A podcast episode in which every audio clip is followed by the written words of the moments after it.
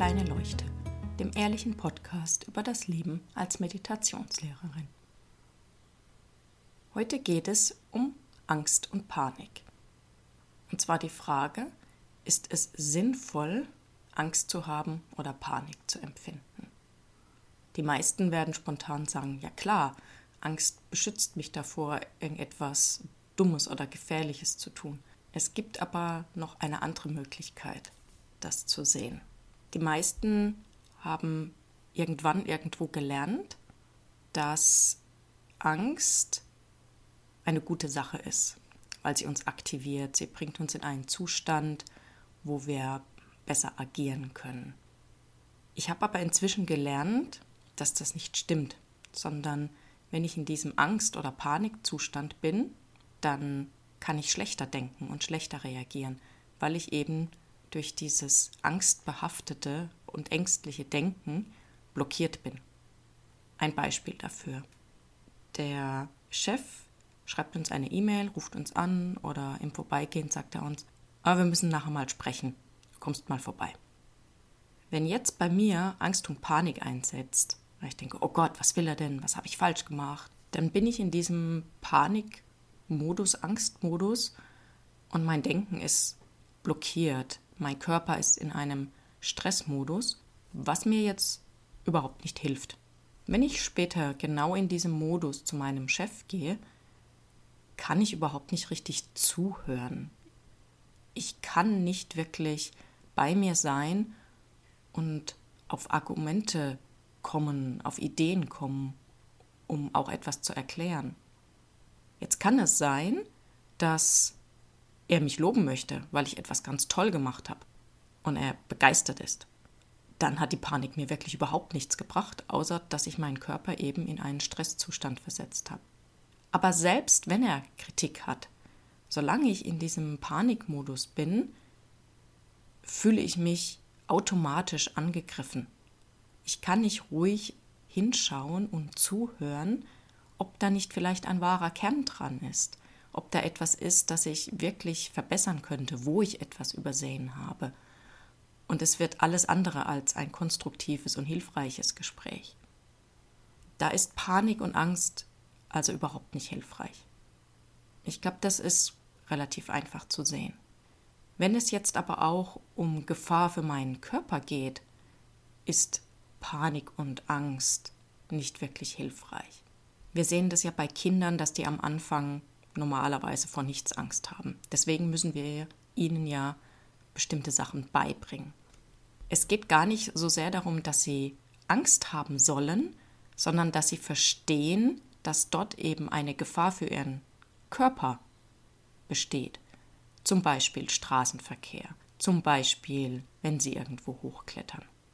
Meiner Tochter habe ich versucht zu erklären, eben, dass dort etwas passieren kann, dass sie ihren Körper gefährdet, dass das nicht unbedingt eine gute Sache ist. Und es geht darum, dass sie das versteht und dann entsprechend damit umgehen kann.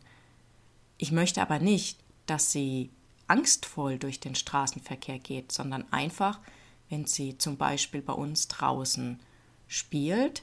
Wir wohnen in einer Sackgasse und da dürfen die Kinder im Wendehammer relativ frei spielen. Aber wenn sie ein Auto hören, sollen sie zur Seite gehen. Einfach, damit nicht die Gefahr besteht, dass sie da unter das Auto kommen. Aber sie sollen trotzdem angstfrei dort spielen, weil sonst können sie nicht frei spielen.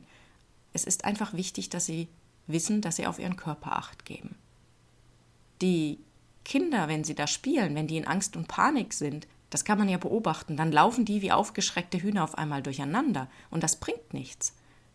Sie müssen lernen nachzudenken. Wenn ich gerade auf der einen Seite bin, dann bleibe ich dort stehen am Rand und es bringt mir nichts, wenn ich dann in Panik zur Mama rüberrenne und genau vor dem Auto dann über die Straße laufe.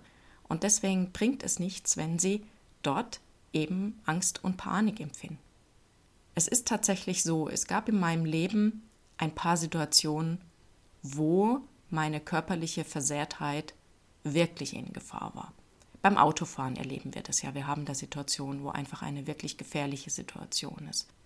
Sonst kommt das ja bei uns in unserer Gesellschaft sehr selten vor, dass wirklich unsere Leben in Gefahr sind.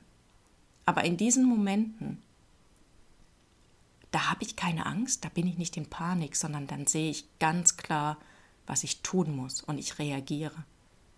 Die Angst und die Panik, die kommt hinterher. Wenn die Situation vorbei ist, dann klopft mein Herz, dann denke ich, oh Gott, was hätte dort alles passieren können. Das ist aber hinterher. Und deswegen glaube ich, dass das, was wir als etwas Gutes bezeichnen, dass es uns aktiviert, dass es das so gar nicht gibt und wir dort einen Denkfehler machen, dass wir eben glauben, diese Aktivierung würde uns helfen. Ja, es ist gut, wenn wir auf gewisse Weise aktiviert sind, dass wir reagieren können. Und das ist auch das, was in Gefahr passiert. Aber das Denken, das wir dazu haben, das hinterher einsetzt, das ist überhaupt nicht hilfreich. Das blockiert mich und hindert mich wirklich zu sehen, was sinnvoll ist, jetzt zu tun. Und so ist es eben jetzt auch mit der aktuellen Situation, mit dem Coronavirus. Ich wasche nicht meine Hände aus Angst, sondern weil ich weiß, dass das ein guter Weg ist, um meine Gesundheit zu bewahren. Ich trage eine Maske, wenn ich in Geschäften unterwegs bin oder engeren Kontakt mit anderen Menschen habe, bei meiner Arbeit zum Beispiel, für den Fall, dass ich mich doch irgendwo angesteckt habe und ich möchte nicht, dass ich andere anstecke oder ich möchte das Risiko minimieren. Ich mache es aber nicht, weil ich Panik habe, sondern einfach, um mich und andere zu schützen. Das Verhalten ist von außen betrachtet das gleiche, aber meine innere Haltung ist eine andere. Das ist ein großer Unterschied, vor allem für meinen Körper, weil er nicht ständig in eine Stressreaktion geht. Ich bin nicht panisch im Supermarkt, nur weil ich etwas angefasst habe. Ich schaue, dass ich mir nicht ins Gesicht fasse. Im Auto reinige ich meine Hände mit Desinfektionsmittel oder einem Feuchttuch schon mal. Und zu Hause wasche ich mir dann gründlich die Hände. Das ist einfach gesunder Menschenverstand. Das hat nichts mit einer Angstreaktion oder Stress zu tun. Schaut euch diese Woche einfach mal an, wo ihr überall solche Angstgedanken habt, ob die euch wirklich helfen oder ob sie nur euren Körper in Stress versetzen und euch damit behindern, wirklich zu sehen, was sinnvoll ist zu tun. Ich wünsche euch einen schönen Abend, guten Morgen oder guten Tag und bis bald.